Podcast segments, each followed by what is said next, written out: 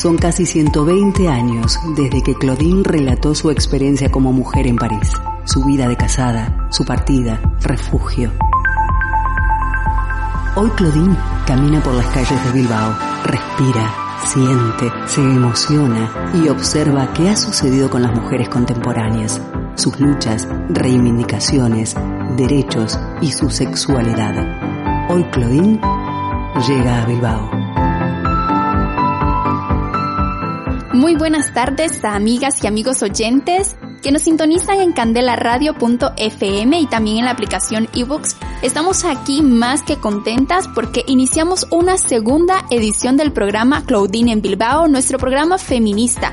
Un proyecto que se realiza con el apoyo de la Diputación Foral de Vizcaya y la Asociación Camino al Barrio decirles que venimos con mucha fuerza, con muchas ganas de encuentro y de discutir de lo que nos atraviesa en nuestro día a día. Con ustedes, Claudine en Bilbao.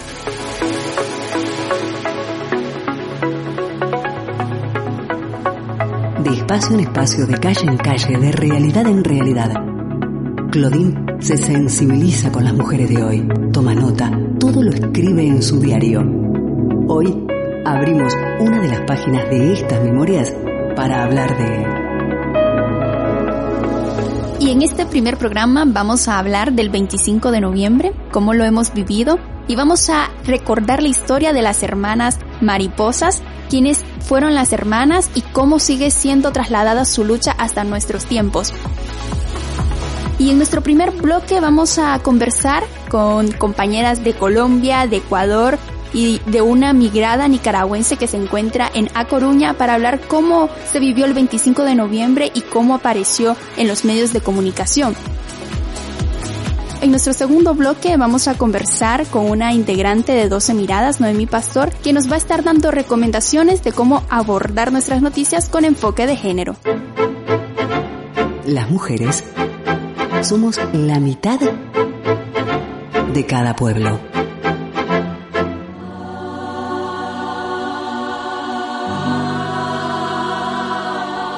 El 25 de noviembre de 1960, cinco funcionarios de la Policía Secreta de República Dominicana interceptaron el automóvil en el que se trasladaban las hermanas mariposas.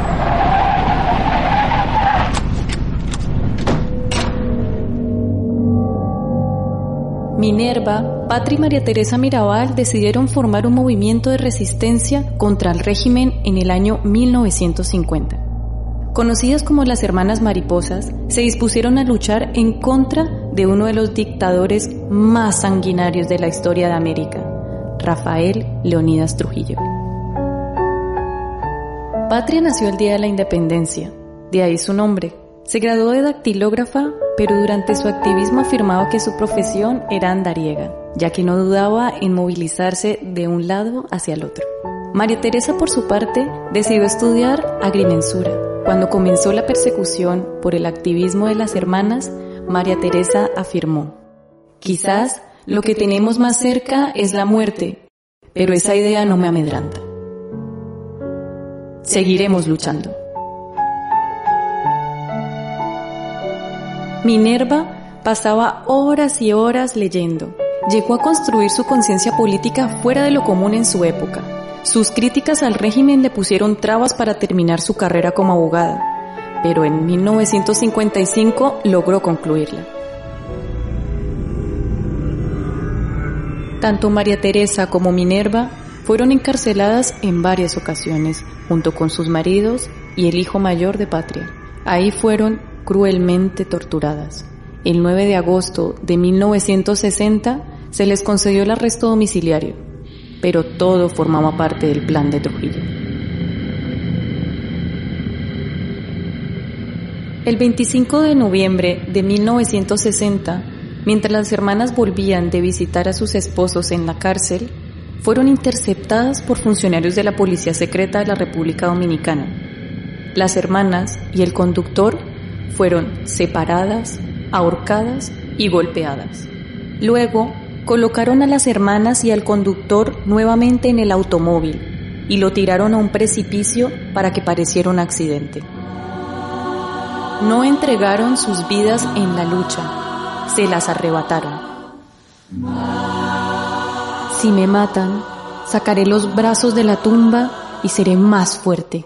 Las palabras de Minerva Mirabal se han cumplido.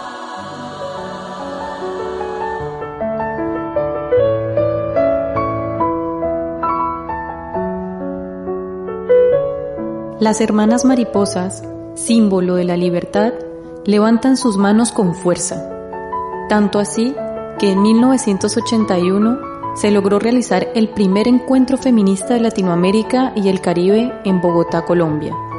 En 1999, la Organización de las Naciones Unidas, ONU, declara el 25 de noviembre como el Día Internacional de la Eliminación de la Violencia contra la Mujer.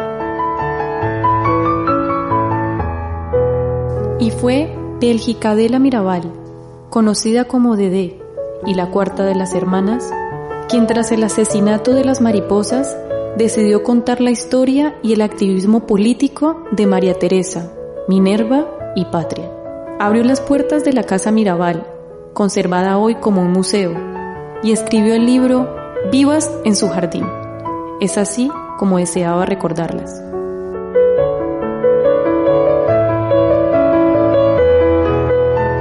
El obelisco del malecón de Santo Domingo fue construido para rendirle culto al tirano, pero ahora se levanta imponente sobre él la pintura y la fuerza de las hermanas Mirabal, las hermanas mariposas.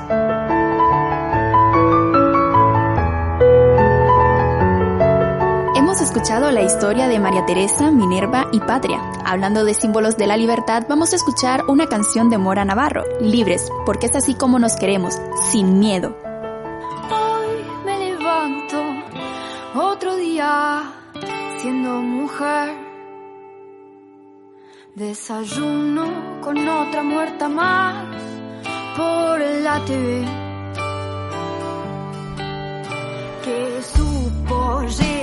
Que que era fiestera. Y su asesino que me voy de mi casa, quién sabe si podré volver. Solo quiero caminar en paz, deja de chiflar, que nos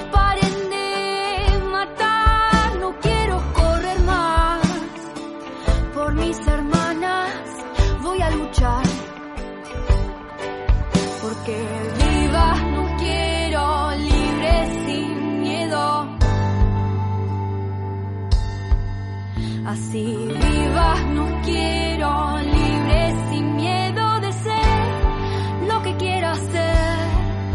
Voy a vestirme como quiera, con jean o con pollera y voy a luchar por el aborto legal para que mis quiero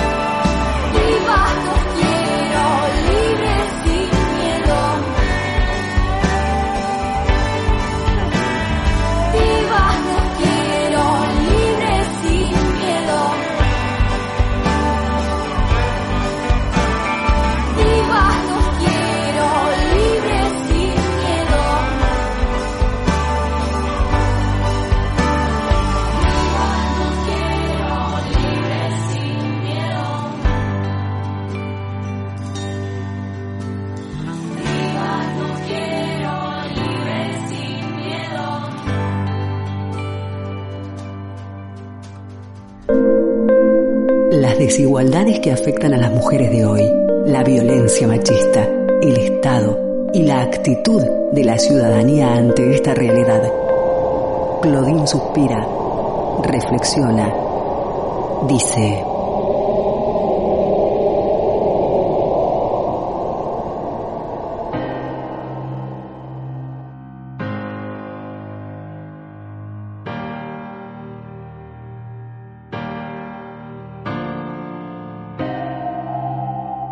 Muy buenas tardes y estamos aquí en candelaradio.fm para hablar de lo que fue la cobertura periodística del 25 de noviembre. Estamos en el programa Claudine en Bilbao, un proyecto que se realiza con el apoyo de la Diputación Foral de Vizcaya y la Asociación Camino al Barrio. Para este programa me acompañan tres compañeras que están desde diferentes sitios. Está Carla Crespo, periodista de Ecuador. ¿Qué tal, Carla Crespo? Hola, Sayuri. Todo bien por acá. Un gusto compartir este espacio con todas ustedes y con las personas que nos escuchan al otro lado. Encantada de abrazarte desde Bilbao.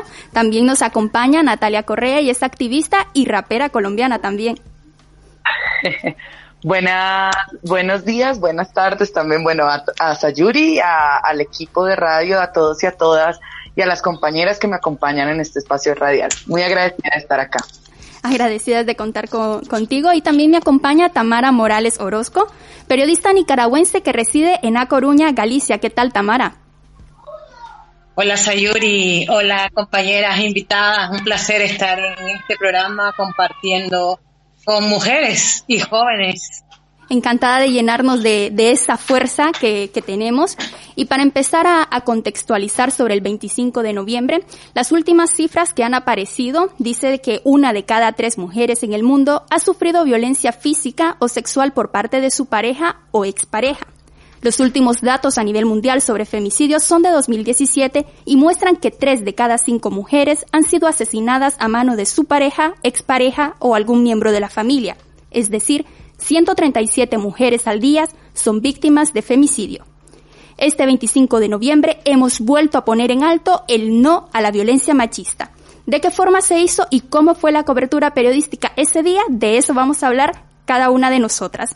Bueno, empezamos. Carla, ¿cómo se conmemoró y también cómo se celebró el 25 de noviembre desde Ecuador?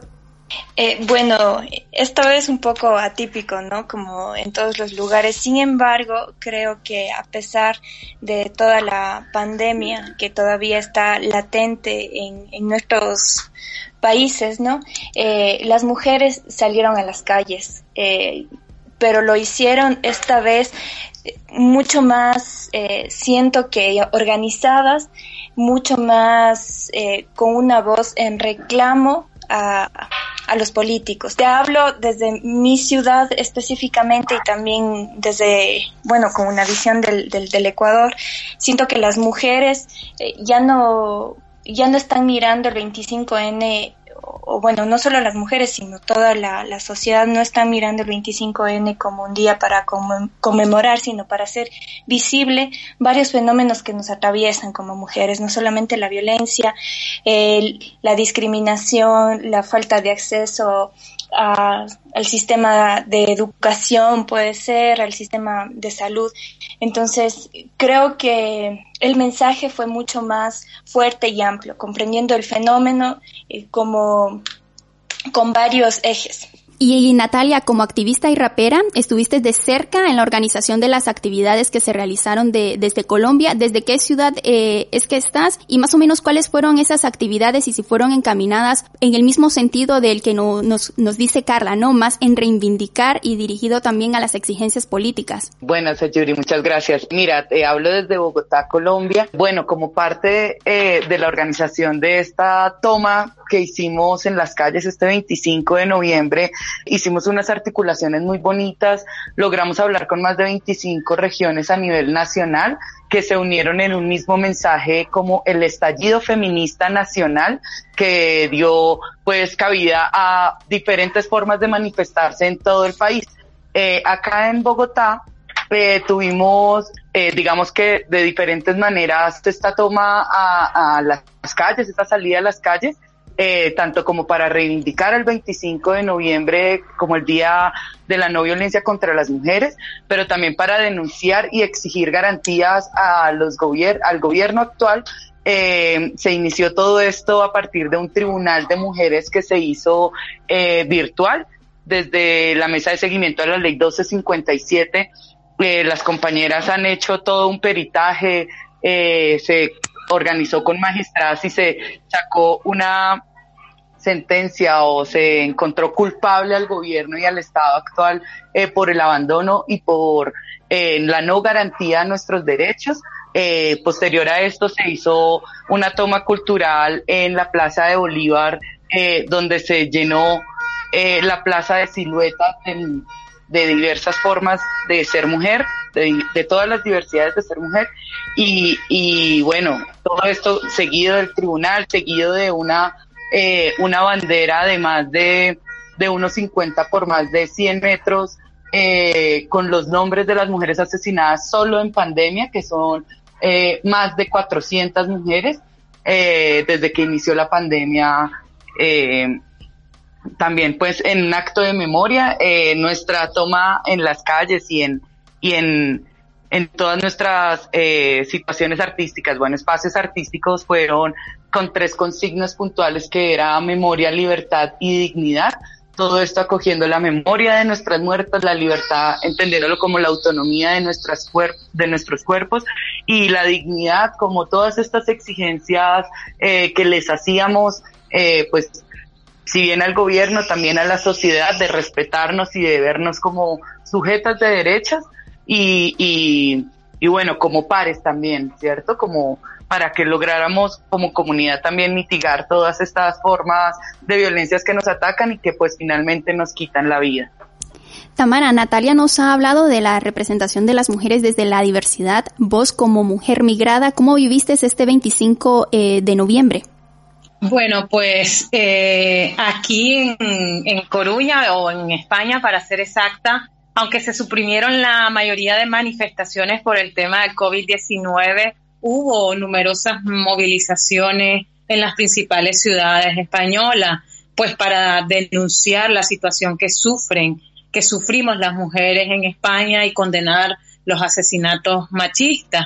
Eh, hubo un sinnúmero de actividades, eh, hay, hubo gente que no pudo ir hacer concentraciones, entonces se alentó a que desde los balcones de los apartamentos o desde los pisos se sacaran carteles, eh, que pusieras un lazo, reivindicando pues el, el, tema de la violencia, de que hay que combatir y seguir luchando. Como mujer migrante, pues yo creo que hay que eh, unirse a las redes eh, feministas que hay en las diversas ciudades porque no hay otra forma que coordinarnos mejor y hacerlo colectivo, esto de la denuncia contra la violencia. Aquí se brindaron datos en España que van, aunque la cifra ha bajado, van 41 mujeres asesinadas en manos de sus parejas o exparejas.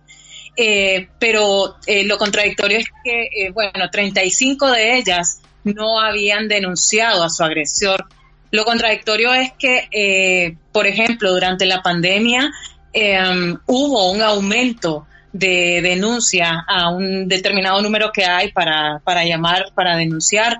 Entonces, eh, yo creo que las mujeres migrantes y las mujeres en general, porque la violencia no conoce de nacionalidad, eh, debemos estar siempre en constante denuncia, en constante apoyo entre nosotras. Así es como decía Tamara, eh, durante la pandemia ocurrió esto, ¿no? Las denuncias eh, directamente a la policía bajaron las estadísticas. Sin embargo, las denuncias a atención a las víctimas de violencia de género si, si bien es cierto, es así que, que aumentaron. Entonces por ahí también vemos la necesidad que hay de, de hablar de este tema, pero también de ver a qué agentes estamos recurriendo para denunciar que estamos siendo violentadas, ¿no? Un poco también tenemos que, que trabajarlo y analizar esto para saber a quiénes están recurriendo esas mujeres y qué recursos les estamos ofreciendo, por qué es que no están tomando el paso de denunciarlo directamente en la policía y cómo podemos hacer para acompañarlas. La pandemia ha obligado a que muchos temas pasen a segundo plano y es importante recalcar que la lucha eh, contra la violencia machista no puede ser uno de ellos. Ya Carla lo mencionaba, ¿no? Que este año salieron con mucha más fuerza las mujeres de Ecuador. En tu caso, eh, Natalia, ¿qué retos ha supuesto la pandemia en la lucha contra la violencia machista desde Colombia? Bueno, eh, nosotras acá tenemos un aumento eh, en llamadas a, pues a los entes que atienden estas violencias, los cuales ni siquiera han podido, digamos, mitigar o garantizar por lo menos eh, la forma de responder, ¿cierto? Eh, la pandemia, pues nada, ha empobrecido más a las mujeres, ha empobrecido más a los sectores que ya eran pobres, ha empobrecido mucho más a los sectores, digamos, tipo que no se decían o que no se consideraban tan pobres y toda esta carga, toda esta carga económica, emocional ha recaído sobre las mujeres, ha recaído sobre las mujeres porque ahora quienes eh, lograron conservar su trabajo y lo hacen desde su hogar, eh, las tareas del hogar no dan espera, eh, la nueva modalidad de educación en línea también ha sido una carga más para, para todas.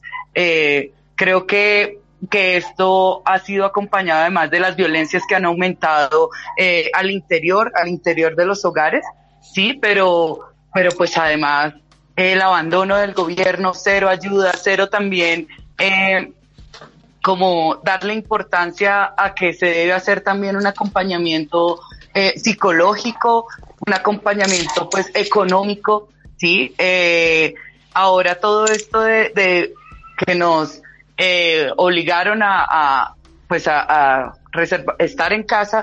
Muchas, muchas personas y muchas compañeras no tienen casa tampoco donde, donde estar y hemos sido eh, testigas también de, de cómo estas fuerzas policiales y estas brutalidades eh, policíacas han llevado inclusive a, a un accionario, a unas masacres eh, a manos del Estado eh, con no solo compañeras, sino toda la sociedad en general. Y esto ha sido una carga emocional también y económica y bueno, de todas las formas que han logrado eh, violentarnos, eh, pues para poder sobrevivir más bien a esta, a esta pandemia. Creo que, que, que pues aumentaron, aumentaron todos los casos de, de, de violencia, aumentaron todas las formas de violencias a las mujeres, las, las formas eh, económica, todas estas violencias simbólicas, porque además se intentaron implementar varias formas, eh, se suponía de, de salir a trabajar empezaron con pico y género, empezaron con pico y cédula, que eran estas maneras de decir un día salían los hombres, otro día las mujeres. Eso fue terrible porque el día que salían los hombres, súper una fiesta, el día que salían las mujeres, eh, los hombres seguían saliendo y salían seguían saliendo eh, con la posibilidad de entender que solo iban a estar mujeres en la calle, aumentó el acoso, aumentó eh, la persecución, pues también a violentar más a las mujeres y ahorita estamos viviendo un pico muy, muy, muy alto y muy que nos afecta también emocionalmente a todas quienes estamos activando o tratando de rodear a las mujeres para defender nuestros derechos. Eh, pues nada, creo que esto va a un aumento también se había considerado una alerta nacional por, por violencia machista en Colombia y estamos intentando sacarla adelante para poder llamar la atención de todos los entes que podrían ayudar a, proteger o podrían hacerle un alto al gobierno para exigirle eh, que garanticen nuestros derechos. Una violencia que claramente eh, se ha recrudecido en la pandemia, como, como bien decías, y que hay que visibilizar, ¿no? Cuál es, cómo nos ha atravesado eh, la pandemia tanto a hombres como mujeres. En la, en el manifiesto del 25 de noviembre aquí en Bilbao se decía, ¿no? La COVID nos confinó, pero el machismo nos encerró. Y también me gustaría hablar desde la parte de los medios de comunicación. Carla, como periodista, ¿cómo consideras que fue la cobertura periodística del 25 de noviembre? Eh, bueno, acá en el Ecuador está sucediendo algo muy interesante que creo que los medios nativos digitales son quienes han salido a la calle a cubrir, eh, a cuidar la información además, eh, y lo hacen muy bien. Eh, los medios tradicionales siguen anclados a, bueno, el 25N vamos a conmemorar eh, la típica nota, ¿no? Sin embargo, los medios nativos digitales sí que están haciendo un ejercicio periodístico súper interesante, con información tratada, con investigación. Y además, eh, como te decía antes, creo que lo están tratando como un fenómeno. El fenómeno de la violencia hacia las mujeres que no solamente debe ser eh, visibilizado un 25 de noviembre, sino todo el año. Eso eh, yo rescato mucho, rescato también la, la manera de, de, transmitirlo, ¿no? están utilizando mucho la transmedia, entonces no solamente se quedan con lo que pasa en, en lo digital, en la noticia publicada a través de sus redes sociales, sino también han utilizado el arte, han utilizado la música para transmitir los mensajes y yo creo que sí, incomodar eh, no solamente a la gente que no quiere eh, saber que a las mujeres nos están asesinando, que niegan a, darse cuenta que, que, estamos en un mundo súper machista, misógino, sino también a las autoridades. Siento que están incomodando mucho que han obligado a autoridades locales, autoridades del país a pensar, eh, por lo menos, o tener en su escritorio eh, una agenda donde las mujeres estemos visibles. Tamara, en el caso de los medios de comunicación de España, ¿aparecemos específicamente cómo la violencia machista nos atraviesa a las migradas? Eh, sí, pero con hay esfuerzo de medios digitales, incluso escritos, en que se está eh, dejando de resaltar la revictimización, aunque sí se siguen eh, enfocando en los estereotipos, ¿no? Pero hay esfuerzos de medios digitales eh, novedosos, por ejemplo, la revista, la revista Pícara, que es una revista feminista y creo que está a la vanguardia junto a otros medios también escritos que tratan de denunciar cómo se da el enfoque a las mujeres migradas eh, no así, por ejemplo, eh, hay algunos medios de televisión que siguen eh, informando de forma tradicional, por ejemplo, diciendo las cifras, pues la baja que hubo en cuanto al año pasado, ¿no? Hubo 41 mujeres asesinadas en relación al año pasado, es menor, pero, por ejemplo, se vio marcada, te estoy hablando de la televisión, a nivel nacional, ¿no? De las globalistas, por la muerte de, de este futbolista argentino, eh, Maradona.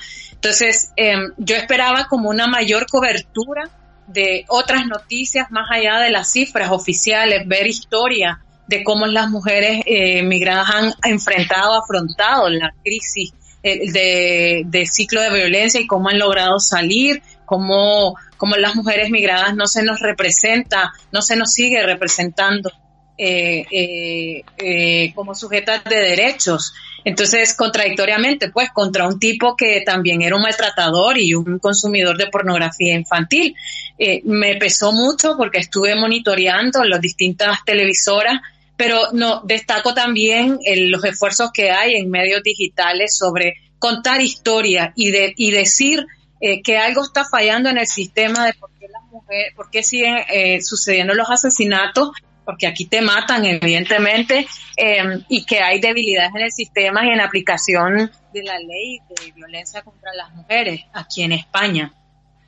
Bien, para, para ir cerrando un poco esta parte, el primer bloque del programa, Claudine en Bilbao, tanto Tamara como Carla son periodistas y además tienen un, proyecto digital alternativo. En tu caso, Carla Landariega, ¿no? Me gustaría de que desde tu experiencia periodística que nos hicieras unas recomendaciones de cómo podríamos eh, abordar las noticias con un enfoque de género o cómo abordar las noticias relacionadas con la violencia machista.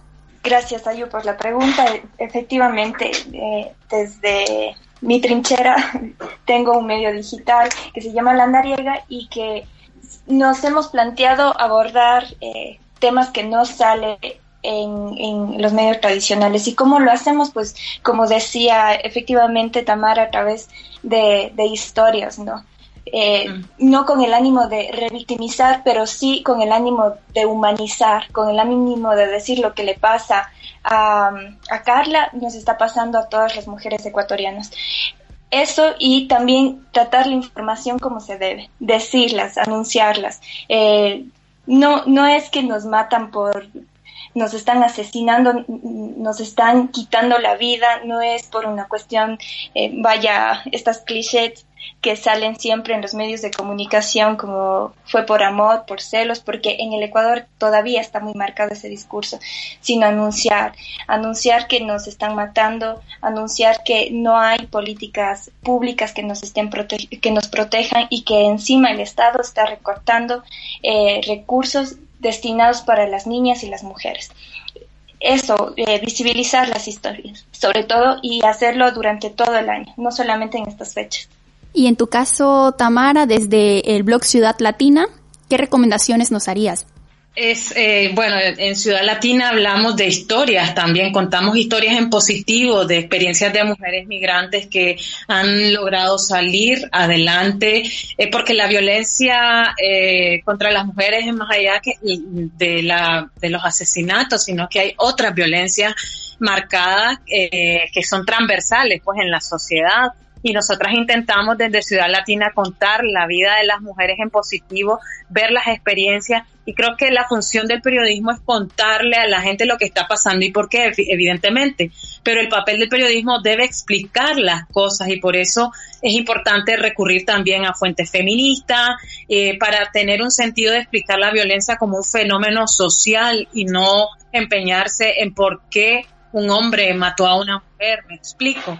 Entonces, creo que eh, el abordaje, el tratamiento mediático que se le debe dar a la violencia eh, debe ser eh, no de objetos de representación, como decía, sino como sujetos, sujetas que, que salen adelante y que tienen vida. Entonces debemos aportar claves para fomentar actitudes empáticas y enfoques responsables eh, que ayuden al proceso, por ejemplo, de sanación de las protagonistas, para explicar a la ciudadanía la violencia machista como un problema social y no como una serie de sucesos aislados. Creo que es importante eso, contar las historias individuales en positivos y tratar de, de, entender por qué suceden las cosas y brindar como un análisis de contexto a raíz de una historia cuando una mujer ya se sienta empoderada de, poder contar esa historia suya, su, vida personal. Natalia, en tu caso, desde Colombia, como rapera también dices no a la violencia. Nos gustaría ver si podemos cerrar el, programa con alguna estrofa de, tus letras, de ser posible.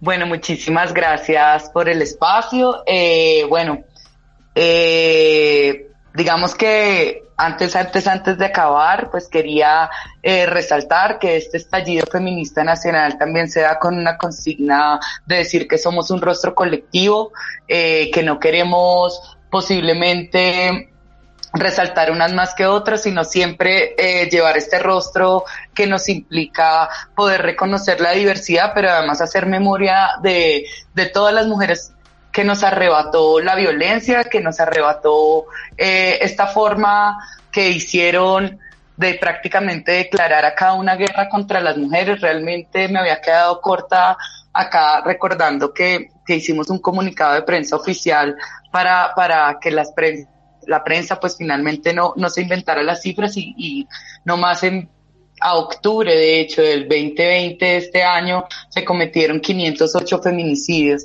Es una cifra totalmente alarmante, aparte de todas las masacres. Nosotros, acá en Colombia, nosotras estamos viviendo aproximadamente una masacre por semana. Sí, estamos en un gobierno difícil, difícil, difícil. Y bueno, acá va, eh, pues bueno, una estrofa de invitación también a las compañeras eh, y dice, y dice así. Levántate, hermana, asume ya el voltaje. Sal pues a la calle, llénate de coraje contra el patriarcado que te quiere oprimir. Estamos bien listas pues para el sistema combatir. Corta ya los cuellos de todos los corruptos, busca la salida y encuentra nuestros ductos. Nos fuimos para afuera contra el narcoestado, quítate esas vendas, nos hemos liberado. Que se tengan todos que nos fuimos para arriba, esto es natural, creando mentes finas. bueno, ahí, esa, esa, ese pedacito. Muchas gracias, Natalia. Pues ya nos dejarás también eh, un link, ¿no? Para poder escuchar más de más de tus letras. Decirles que ha sido un gusto haber podido compartir este espacio con ustedes. Yo creo que, que estos trabajos nos permiten no solo analizar, sino también conocer lo que está pasando en diferentes territorios y lo que decía Natalia, ¿no? Recordar de que somos un colectivo y de que somos una misma en esta lucha, ¿no? Carla, ha sido un placer haber contado contigo. Muchas gracias. Gracias a ti, Sayuri. Gracias a las, a las compañeras. Es un gusto, pues, encontrarnos en estos espacios y tratar temas que nos atraviesan a todas. Tamara eh, Orozco desde A Coruña, gracias por compartir los micrófonos de Candela Radio. Gracias a ustedes por la invitación y ya saben, unas somos todas y todas somos una. Natalia, esperamos también poder seguir, seguir en contacto contigo, poder seguir escuchando tu rap y bueno, saber también de que seguirán haciendo actividades desde el movimiento colectivo de Colombia. Así es, muchísimas gracias a, quienes nos escuchan también pues por este espacio y, y, a ustedes por organizar estos, estos espacios en redes. Eh, no solo hago rap, sino también algo de perreo feminista, así que estoy como natural high. Y bueno, acá seguimos prestas y dispuestas para, para, para encontrarnos por estos medios digitales. Hasta la próxima. Y después de las experiencias contadas por nuestras compañeras desde Ecuador, Colombia y A Coruña, vamos a escuchar un tema musical de Rosalen, Puerta Violeta, cuya historia forma parte del diálogo construido entre la experiencia de ella y su abuela. Así que escuchemos Puerta Violeta. Una niña triste en el espejo me mira prudente y no quiere hablar. Hay un monstruo gris en la cocina lo rompe todo, que no para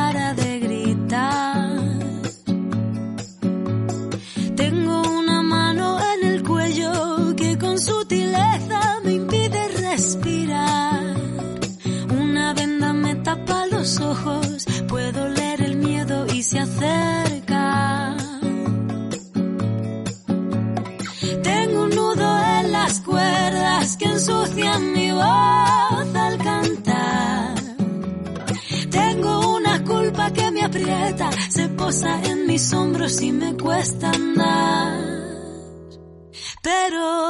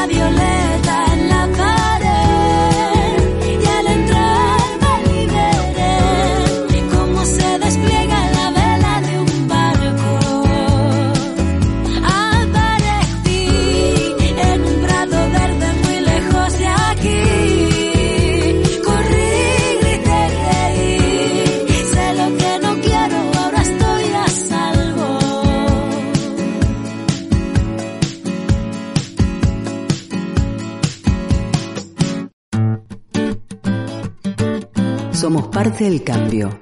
Es imprescindible tomar conciencia de nuestro papel en este presente vital.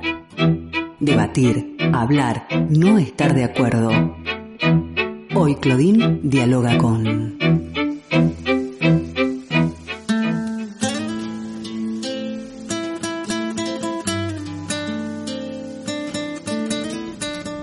continuamos en el programa Claudine en Bilbao, el programa feminista, un proyecto que se realiza con el apoyo de la Diputación Foral de Vizcaya y la Asociación Camino al Barrio. Recordarle que puedes escucharnos en candelaradio.fm o bien descargar la aplicación de ebooks. Y bueno, seguimos hablando de la cobertura periodística del 25N y en esta segunda parte me acompaña Noemi Pastor. Ella es integrante del proyecto digital 12 Miradas, en el que te presentas como militante feminista, indicas que te gusta la literatura, el cine y la televisión, ¿así es? Sí, muchísimo. De hecho, uno de mis, mis primeros trabajos, yo trabajé de, de, profesora de literatura y eso es una de las cosas que se me han quedado y, y sigo leyendo muchísimo y, y, de vez en cuando escribo crítica literaria también. Es una de mis, de mis pasiones. Pues es un placer contar contigo en Candela Radio. Lo mismo digo, estoy encantada de estar aquí. Bueno, antes de hablar eh, en lleno de cómo desde los medios de comunicación abordamos el tema de la violencia machista, tenemos una parte, dedicarle un minutito a algo que llamamos no los memes o los chistes, refranes que aparecen constantemente en las redes sociales e incluso en los medios de comunicación por el hecho de querer hacerse viral, ¿no? Y dicen, vamos a compartir esta imagen porque se está volviendo viral y queremos esos me gustas, ¿no? Pero hay que parar un poco y, e intentar analizar, ¿no? ¿Qué estamos compartiendo? Porque no porque te dé risa, eh, es humor, ¿no? Y te voy a comentar específicamente una imagen que vi en redes sociales, no sé si la, la habrás visto, de dos eh, niñas eh, que están en una fiesta de cumpleaños y la hermana le apaga la vela a la cumpleañera. Y entonces comienzan a agarrarse de, del cabello y a golpearse y luego la hermana que apagó la vela sonríe como satisfactoriamente de, de, lo que ha pasado. Y a raíz de eso han comenzado a salir memes y, burlas de, esas imágenes y la gente dice, ¿no? Que eso es un humor. ¿Qué lectura le das a este tipo de, de vídeos o de imágenes que se suelen compartir en las redes sociales y que consideramos que es humor? Puede ser humor, pero el humor no, no tiene por qué ser inocente. El, humor tiene una carga, el humor viene de una parte y tiene una intención solo se me ocurre apelar a la responsabilidad. Si, sabemos cuál es la intención que está de, detrás de ese, de ese chiste, no propagarlo. Y sobre todo, aquí en esta radio hacéis un trabajo fundamental para que, para que todo el mundo sepa ver cuál es la intención, cuál es la, carga que trae ese humor, que sí lo es, pero que no es inocente. Entonces se trata de una doble función. Primero, saber exactamente qué estamos compartiendo y qué significa en profundidad eso que estamos compartiendo, a quién ataca, a quién hace daño, y una vez que nos hemos dado cuenta, pues, pues intentar no, no propagarlo. Es, se consigue, ¿eh? Yo he conseguido, por ejemplo, que nadie me envíe esas cosas. No, no conozco esos memes, pues no sé si por suerte o por desgracia, porque nadie me los manda ya. Es simplemente cuando te los envían, no hacer ni caso, no contestar. Sí, porque suelen, suelen, aparecer incluso imágenes, ¿no? De una escoba como regalo para, para mamá y luego cuando reclamas te dicen, no, pero es que es por molestar, por humor. Por chinchar un poco, sí. Eso es una de las formas, yo siento, siento ponerme incisiva, pero es que a veces siento decir que, que, hay hombres que no saben relacionarse con las mujeres más que chinchando y haciéndolas fastidiar. Pues no, como que si no hubieran pasado de curso y estuvieran todavía en los, en los niveles de, de primaria en los que solo sabían relacionarse con las chicas tirándoles del pelo. Pues yo creo que reproducen ese comportamiento eh, incluso, incluso de adultos. Mm, se puede relacionar uno con las mujeres de, todas las maneras. O sea, se puede ser camarada, se puede ser amiga, se puede ser de muchas maneras. No simplemente hay que estar tirándonos del pelo continuamente. Y desde Candela Radio queremos reivindicar que el humor de arriba hacia abajo no es humor, sino discriminación. Así que cuando veamos esas imágenes, recordemos, no es un chiste. Y bueno, hablemos de 12 miradas. Si no me equivoco, lleva siete años eh, uh -huh. Creo yo que este año cumplieron lo, los siete, ¿no? Y además sí. que en 2018 se les otorgó el premio Periodismo Digital. ¿Cómo nace la idea de, de crear este proyecto alternativo? Pues mira, la idea se le ocurrió a una de las integrantes, a Ana Erostarbe, pues porque por su trabajo entonces eh, tenía mucho contacto con los medios económicos, con la prensa económica, y porque vio un evento de los muchos que se hacían y todavía se, se organizan entonces, en el que participaban una cantidad ridícula de mujeres. Pongamos que eran cuarenta y tantos hombres y tres mujeres. Entonces, pues esa fue la gota que colmó el vaso. Pensó que ya era hora de, de, de hacer algo. Eh, creé una presentación, llamó a unas amigas, estas amigas llamaron a otras y al final nos juntamos 12. Decidimos llamarnos 12 miradas porque éramos gente que veníamos de ámbitos muy diferentes, con miradas completamente diversas.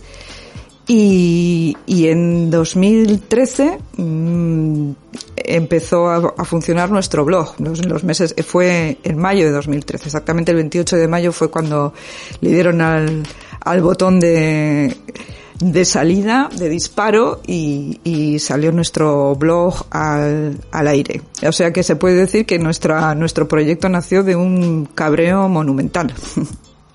Como militante feminista, eh, Noemí, ¿qué lugar crees que los medios tradicionales le otorgan a la lucha contra la violencia machista? Bueno, ha habido una evolución en los últimos años y, es evidente, es evidente. Eh, por supuesto que todavía eh, se, se, puede mejorar bastante. Todavía hay unas recomendaciones basiquísimas, muy básicas, que se han dado hace tiempo que no llegan a cumplirse. O sea, con, con y, no se trata solo de, de reflejar eso el 25N o el 8 de marzo o cuando hay un asesinato especialmente doloroso, especialmente sangriento, sino incorporarlas en la línea editorial y, y, y mantener ese tratamiento absolutamente todos los días. Y son unas normas basiquísimas como, como un trato equitativo, el intentar eh, no utilizar un lenguaje sexista, eh, exponer a mujeres expertas y creadoras de contenido, no solo en, lo que se refiere a feminismo, porque hay una tendencia de solo sacar mujeres cuando hay que hablar de feminismo. No, hay mujeres que saben absolutamente de todo. Y por supuesto tener también columnistas, creadoras de contenido y creadoras de opinión. Esas son las, las líneas básicas que se, que se, que se han promulgado hace ya bastante tiempo y que todavía pues no acaban de encajar en la en el día a día de los medios. Sí, yo yo recuerdo hablando de esa transformación que dices que hace todavía como unos cinco años en los periódicos los temas relacionados a a feminismo, a violencia contra las mujeres aparecía como en las partes finales de, de los periódicos, ¿no? Uh -huh. Y ya a medida que va pasando, pues se le va dando más importancia. Ahora aparece en local, en regional y también eh, eh, una visión más internacional de, de todo lo que nos de todo lo que nos sucede, pero es cierto que, que antes era como en las últimas páginas como lo menos eh, importante, por así decirlo. ¿Consideras que las feministas deberían de ser aliadas de estos medios de comunicación para eh, intentar dar un mejor abordaje? Sí, hay que trabajar en, en ellos, hay que estar ahí, nos guste o no nos guste, son, si son los medios grandes los que llegan a más gente, es importante estar ahí. Yo creo que es importante que la voz del feminismo se oiga en, en absolutamente todos los, los ámbitos y se pueden utilizar todos los canales. Yo creo que sí que hay que, hay que estar hablando del 25 de noviembre, este 25 de noviembre ha sido muy diferente, ¿no? Eh, hemos vivido momentos que nos han trastocado, la pandemia es, es una de ellas y además de la pandemia, pues cada mujer eh, tiene sus otras historias, ¿no? Con las que tiene que lidiar en el, en el día a día. ¿Cómo consideras que fue la cobertura periodística de, de ese día? Pues fue, como dices, especial, eh, porque hacia las 5 de la tarde tuvimos una noticia en la que la muerte de un hombre eclipsó la muerte de muchísimas mujeres durante este año y durante los anteriores, por desgracia. Entonces parece ser como que se, se, se, dio un vuelco a la situación y como que se recuperó el, entre comillas, orden normal, ¿no? Que parecía como que los medios estaban aliviados. Yo, yo noté, no sé si es que soy demasiado paranoica o qué, pero me parecía que era como un alivio. Y qué bien que podemos hablar de, de, esto, podemos hablar de Maradona, que se supone que es un tema que, que a todo el mundo nos une. No estoy para nada de acuerdo y, y gracias a Dios pues ha habido voces feministas discrepantes que han llamado la atención sobre, sobre este asunto. El, que la muerte de un solo hombre eh, pusiera el tema de la violencia contra tantísimas mujeres al, al final de los informativos y no en portada lo desplazó completamente Del como todo. suele ocurrir en, en diferentes contextos, ¿no? Cuando hay un partido de fútbol súper importante o cuando se va a gestar alguna actividad y, y justo los temas de violencia machista entonces pasan a un incluso tercer plano. O cuarto o quinto en el peor de los casos. Eh, también eh, sería importante hablar de estos asuntos no solo de la violencia física, sino de absolutamente todas las violencias. Hay violencias bastante más sutiles, bastante más imperceptibles, que no aparecen todos los días en los medios y, y deberíamos eh, tratarlas con, con, más asiduidad. Y, y por supuesto que no solamente el 25 de noviembre ni, ni el 8 de marzo. Exacto. Y hablando de la cobertura periodística, si bien es cierto, decías, no es necesario tener eh, como aliadas a, la, a las feministas y en parte también para mejorar eh, esa forma de darle cobertura, yo leí algunas noticias que decían el día de la violencia machista. Y entonces, y vos ahí paras como, no, no estamos celebrando que haya violencia machista. Entonces, hasta en esos detalles hay que tener cuidado e incluso eh, un periódico eh, titulaba el primer periódico en entrevistar a tal persona y entonces el 25 de noviembre lo tomaron como bueno pues la exclusividad somos el medio de comunicación no lo que está sucediendo y le daban más importancia a ser el primer periódico en publicarlo Sí, nos tenemos que, que enfrentar a esas contradicciones, ¿no? Aunque no se sepa cómo, cómo se llama exactamente el 25N, ni incluso el 8 de marzo, que todavía hay quien sigue llamándolo el Día de la Mujer Trabajadora. Y yo siempre opino que mujer y trabajadora es una redundancia, porque no conozco absolutamente a ninguna mujer que no trabaje, absolutamente ninguna. A hombres que no trabajen, en cambio, sí conozco. Eh, por otra parte, ¿qué es escribir con enfoque de género? Porque pareciera que cuando le dices a los medios de comunicación tradicionales que escriban con enfoque de género, pues entonces empiezan a buscar perfiles de mujeres deportistas, perfiles de mujeres en la cultura, y, y si bien es cierto, estos perfiles son importantes porque necesitamos eh, darle rostro a las mujeres que están teniendo su participación en las diferentes áreas, pero como que enfoque de género es únicamente escribir esos perfiles. Sí, y, no está mal que aparezcan esos perfiles, ¿eh? porque lo más triste con lo que me enfrento yo a veces cuando, cuando abro una página web de un medio de comunicación es encontrarme solo con figuras masculinas, tanto en, los, en las fotos de los columnistas como, como en los protagonistas de las, de las noticias, ¿no? Y tienes que hacer scroll y bajar bastante más abajo hasta encontrarte a una, a una señora. Pues no voy a descubrir yo aquí continentes y digo que el enfoque de género es simplemente tener en cuenta que hay otra realidad aparte de, de la masculina, ¿no? Que por ejemplo, cuando queremos ayudar por ejemplo, a los, a los niños oncológicos, a los niños que están en los, en los hospitales, acordarnos de que también hay niñas y que hay niñas que no saben mucho de fútbol y para las cuales un astro del fútbol igual no significa absolutamente nada, porque tienen otros referentes, porque tienen otras aficiones, porque les gusta simplemente otro deporte es tener en cuenta que, existe una realidad más allá de lo absolutamente masculino y es, tener en cuenta esas otras realidades, esas otras diversidades, esas otras formas de vivir. Escribir con, con perspectiva de género, por ejemplo, por poner un ejemplo bastante que puede parecer un poco tontorrón, pero es importante. Como ya te he dicho que a mí me gusta bastante la literatura, eh, y yéndonos, por ejemplo, las novelas de detectives, ¿no? Que son tan entretenidas y demás un detective que vive en su casa nunca hace la compra, nunca cocina, nunca limpia y no parece que haya nadie. Es por el señor que ha escrito esa novela ha obviado una realidad de un, de un señor que vive solo y que nunca nunca cocina ni nunca parece que se lava la ropa ni, ni limpia la casa ni nada de eso. Y sin embargo había una, una, escritora norteamericana que no hace, murió hace poco, que a mí me gustaba mucho, que se llamaba Sue Grafton y tenía una, una detective protagonista que sí, se cocinaba, bueno, era muy mala cocinera, pero bueno, cocinaba. Y limpiaba su casa y, y se lavaba los vaqueros y las camisetas. Eso es, por ejemplo, una, un detalle tan tonto, es perspectiva de género. Sí, como recordar, por ejemplo, cuando se hablaba de de cómo Gabriel García Márquez había escrito sus libros, ¿no? Porque solo se dedicó en lleno a, escribir sus libros, pero no, ni cocinaba, ni, ni lavaba, pues ni, ni planchaba pero luego no, no se hace un énfasis, no se recalca en quién estaba detrás de todo ello, ¿no? porque él pasaba todo el día de, de mañana hasta la, a, la, noche eh, escribiendo completamente. Vamos a, a dejar un momento para escuchar un tema musical y vamos a escuchar eh, una canción, se llama Sin Miedo de Vivir Quintana. Esta canción nació el 7 de marzo de, de este año y la cantautora retrata las diferentes expresiones de violencia machista que se viven en México y México es ya el país con la tasa más alta de femicidio en América Latina. En 2019 las cifras mostraban 10 femicidios al día y ante la desidia del Estado el movimiento feminista avanza con más fuerza y lo plasma en la letra de esta canción.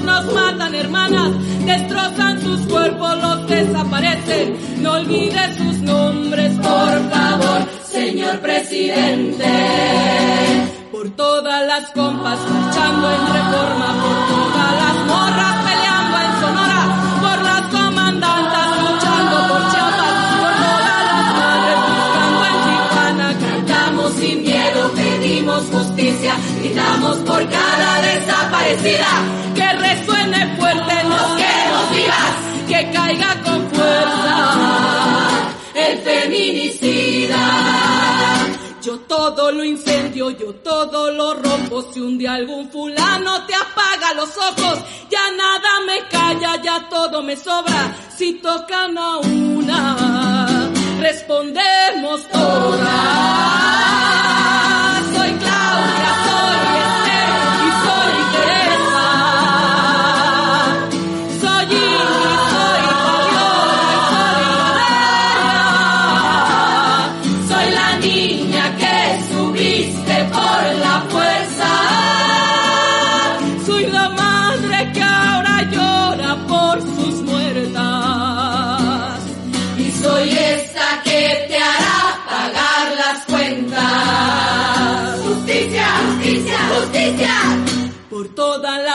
Marchando en reforma, por todas las morras peleando en Sonora, por las comandantas luchando por Chiapas, por. Cantamos sin miedo, pedimos justicia, gritamos por cada desaparecida. Que resuene fuerte, nos queremos vivas, que caiga con fuerza el feminicida, que caiga con fuerza el feminicida.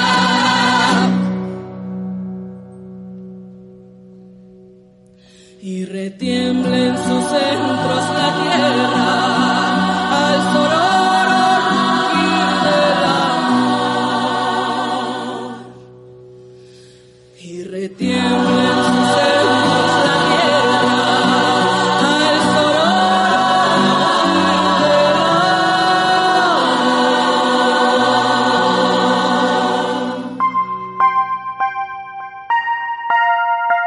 Silencio nos mata.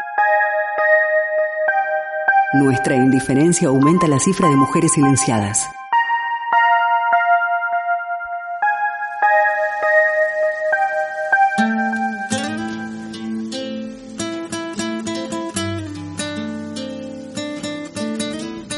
seguimos en el programa Claudine en Bilbao. Estamos aquí en candelaradio.fm. Recordarles que se pueden descargar la aplicación de ebooks por si no pueden escuchar el programa hoy, pues más tarde pueden darse ese tiempo para escucharlo detenidamente. Seguimos hablando de la cobertura periodística con enfoque de género de lo que fue la cobertura periodística el 25 de noviembre y les comentaba que me acompaña eh, en los micrófonos de Candela Radio Noemí Pastor que aquí estamos para seguir conversando. En la primera parte, Noemí, hablábamos, ¿no? Que por lo general lo que se aborda en los medios de comunicación es como la violencia más visible, la que está en el pico, la de la violencia física o incluso su expresión máxima que son los femicidios, ¿no? Pero ¿qué pasa con esos puntos menos eh, visibles, los que llamamos esos detalles sutiles que eh, se nos hace muy difícil de detectarlos en nuestro día a día, no aparecen? no aparecen y, es algo en lo que en lo que deberíamos sumergirnos en lo que y que deberíamos compartir o divulgar por lo por lo menos no a mí siempre me, me ha intrigado el cómo se llega a una situación de violencia física siempre he pensado eh, qué pasa cuando qué, qué pasa cuando recibes el primer sopapo el primer puñetazo. Que, que, que, qué, se te pasa por la cabeza o por el cuerpo cuando pasa eso y qué ha pasado antes, ¿no? Y, y ese proceso que te lleva a una situación de degradación de una relación hasta ese tiempo, pues es, es en lo que nos podríamos detener y que podríamos ponernos a analizar. Porque es muy difícil tratar correctamente la, la violencia física es fastidiadamente difícil, sobre todo si hacerlo bien. Hacerlo mal es, es más fácil, pero hacerlo bien es dificilísimo, sin caer en, en, en el sensacionalismo, ni en el victimismo, ni en el paternalismo, ni en otros ismos también dañinos. Entonces, una de las maneras de poder abordar esto es ver cuál es el proceso, ¿no? Cuáles son los mecanismos que, llevan a una persona hacia, hacia esa situación y sobre todo me parece muy necesario desmontar todos los estereotipos dañinos y, y el más dañino creo yo, en mi opinión, es el, el clasismo. Eh, hay un prejuicio bastante extendido todavía en la sociedad de que la violencia machista solo se produce en, en clases bajas o entre personas empobrecidas es absolutamente falso es un prejuicio muy, muy, muy dañino y, y, también es algo que debería llevarnos a reflejar todo tipo de violencia. Existe la violencia física, existe la invisibilidad de las mujeres, lo que hacen los medios tantas veces de no reflejar a las mujeres es una forma de ocultarlas y es una forma de violencia. Existe la violencia económica que se da también en las clases altas, que que consiste en empobrecer a las mujeres, en privarlas de, de, sus medios de subsistencia, bien porque se les despide del trabajo o porque en procesos de divorcio salen perjudicadas eh, económicamente y son otras violencias que aparecen ocultas y que estaría bien darles un repasito si queremos acabar alguna vez con esto. Y a veces está un poco la, la inconsecuencia, ¿no? Porque eh, se abordan el 8 de marzo, ves portadas moradas por todos lados en los medios digitales y en los medios eh, impresos también, pero luego aparecen publicidades sexistas también o a mitad del periódico incluso debajo de la, la noticia eh, del 8 de marzo, del 25 de noviembre o de cualquier otro día que se dé cobertura y, y abajo ya ves la cosificación de, de la mujer, ¿no? No hay consecuencia en el discurso. Por supuesto, no, no, no hay coherencia. Eh, por eso decía yo al principio que, que, con esas recomendaciones básicas que todos los medios las tienen en alguna carpeta guardada, sería un avance bastante si se, si se, si se cumplieran todos los días y luego, por supuesto, eh, si se rechazara también la publicidad sexista, cualquier cosificación del, del cuerpo de las mujeres y, por supuesto, la complacencia con la, con la prostitución. Exacto, recuerdo la, las páginas de contacto todavía que hace muy poco se eliminaron de algunos eh, periódicos, pero fue hace muy poco, pero todavía estaba la, la famosa página de, de contactos. Eh, y además de esto, un día conversando con algunos, eh, algunos periodistas y algunas periodistas todavía se siguen preguntando por qué desde los medios de comunicación eh, tenemos que incluirnos en la lucha contra la violencia machista. Todavía se lo, se lo preguntan. ¿Por qué no? Porque si no te, te involucras contra la violencia, estás, estás hasta, cierto punto tolerándola. Mm, si no, si no estás contra ello, estás siendo complaciente con la violencia. No hay medias tintas aquí, es así. Si no lo combates, lo estás tolerando a cierto, hasta cierto punto. Y luego vemos que quienes están más al frente eh, con esta lucha son los proyectos alternativos, ¿no? Como los de ustedes que, que tratan temas de los que en los medios tradicionales no se hacen eco, por ejemplo. Mm, Sí, más eh, entre otras de las motivaciones que tuvimos a la hora de crear el blog era debatir sobre asuntos que nos, que nos interesaban como, como mujeres y que no veíamos en, en otros foros, ¿no? Y, entonces, pues entonces eh, nos pusimos nosotras mismas a escribir y también invitamos a otras personas, a mujeres y hombres, a que colaboraran en nuestro blog y que nos enviaran sus reflexiones, por supuesto siempre sobre, con un contexto amplio de, de igualdad y, perspectiva de género. Y así se han tratado, pues, un, un montón de asuntos, como mujeres en, en, la ciencia, el asunto del deporte, también en literatura, en la representación en cine, en televisión, en series. Han sido asuntos variadísimos que se puede ver en nuestro, en nuestro blog y que todo ello, todo ello siempre coadyuva contra la violencia. Sabiendo que la violencia contra las mujeres es la expresión más extrema de la desigualdad, todo lo que hagamos para combatir la desigualdad servirá para combatir la violencia. Y ya para ir cerrando, yo te comentaba mientras escuchábamos la canción, ¿no? Que el abordaje de la violencia machista es todo un reto, porque conlleva a una responsabilidad de la persona que va a escribir a esa historia, ¿no? ¿Qué recomendaciones darías como integrante de 12 miradas eh, al momento de abordar una de estas noticias, una de estas historias?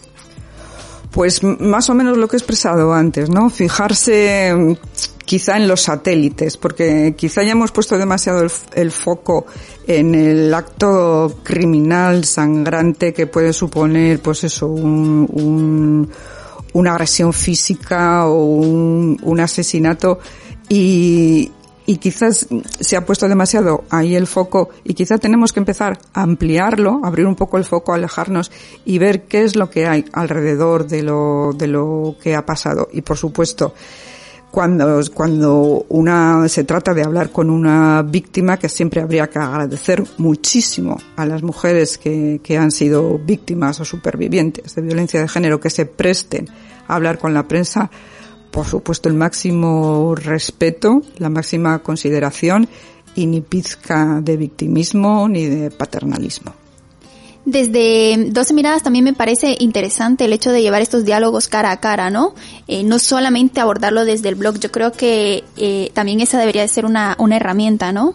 Sí, desde luego, nosotras no, siempre que nos han llamado de los medios, pues hemos acudido prestas porque creemos que hay que colaborar y además que resulta muy gratificante cuando, cuando te llaman de algún medio y te, y quieren hablar contigo, dicen, ay, qué bien, parece que lo que estoy haciendo sirve para algo, pues es, es, es gratificante y es satisfactorio. Y yo creo que, que no nos queda más remedio que colaborar. De hecho, una de las ideas para crear este blog y para crear este, este grupo.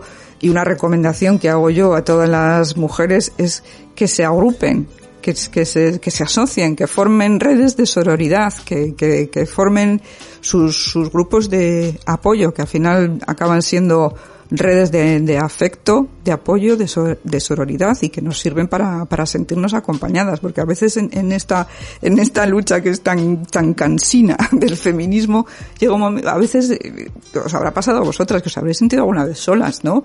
Cuando en un, cuando estás en una charla con los amigos y todos te llevan la contraria y dices, pues voy a ser yo la, la única que defienda esto. No, no, no, estamos aquí todas las demás y eso tenemos que saberlo. Y estas redes y estas asociaciones y estas formas de agruparnos nos ayudan a tener un colchón y a sentirnos seguras. Entonces es, es, una recomendación que hago yo a todas las chicas jóvenes, señoras mayores y de cualquier edad. Señoras, chicas, asóciense, júntense con otras mujeres, creen sus redes, que es importante. Se aprende y se avanza. Hay que formar estas redes y autocuidarnos y también autofortalecernos para continuar en la, en la lucha. Muchas gracias, Noemi, por participar en el programa Claudine en Bilbao. Gracias a ti, ha sido un placer. Esperamos seguir contando contigo. A mí sí, encantadísima. Bueno, y invitarles ¿no? a nuestras amigas y amigos oyentes que sigan pendientes de la programación de Claudine en Bilbao de lunes a viernes de 5 a 6 de la tarde. Y nos despedimos escuchando a la rapera feminista Rebeca Lane con su poesía venenosa. Lamento mucho no cumplir con sus expectativas. Lo que pasa es que soy un poco conflictiva. Me motiva la polémica de las artes escénicas. Nadie corre el telón y las butacas están llenas. Prenden la luz y solo se proyectan sombras. Nadie me nombra, pero salgo a la penumbra. Donde no alumbra el foco rojo del deseo de verme interpretar un personaje que no creo. Como disfrutan aplaudiendo cuando con mis lágrimas le doy vida a todo el sufrimiento. Pescar palabras lo traigo de nacimiento, me las trago todas para escupir el sentimiento. No me anunciaron en ninguna cartelera, hace unos meses atrás era una muchacha cualquiera. Al verme en el espejo el corazón se me hizo piedra. Es que mis serpientes se tragaron mucha hiedra venenosa, poesía venenosa. Por los poros siento poesía venenosa. Nada tiene sentido si lo digo en el delirio. Se termina la función, regálenme ramos de lirio. Venenosa, poesía venenosa. Por los poros siento poesía venenosa. Nada tiene sentido si lo digo en el delirio. Se termina la función, regálenme ramos de lirio. Hoy tengo ganas de cantar incoherencia feminista postmoderna de la eterna primavera. Intento vivir del arte aunque realmente no quiera. Me perdí en el tiempo y me equivoqué de era. No es cualquiera la que se rompe la pierna en las tablas, la que lastima su voz porque la crítica está mala en Guatemala con el alma astillada. Antes de verme triunfar me tirarán una granada. Para nada agradezco que critiquen mi fachada. No me gusta andar sonriendo porque soy malhumorada. Este hipócrita espectáculo de bajo presupuesto no tiene control moral ni hormonal, por supuesto. Les apuesto que no pagarán por esto. Me criticarán porque no soy lo que quisieron. Querían relajarse, no oír mi conflicto interno. Para soportarme deberán comerse hiedra venenosa. Poesía venenosa. Por los poros siento poesía venenosa. Nada tiene sentido si lo digo en el delirio. Se termina la función, regálenme ramos de lirio. Venenosa. Poesía venenosa. Por los poros siento poesía venenosa. Tiene sentido si lo digo en el delirio. Se termina la función, regálenme ramos de lirio. Venenosa. Poesía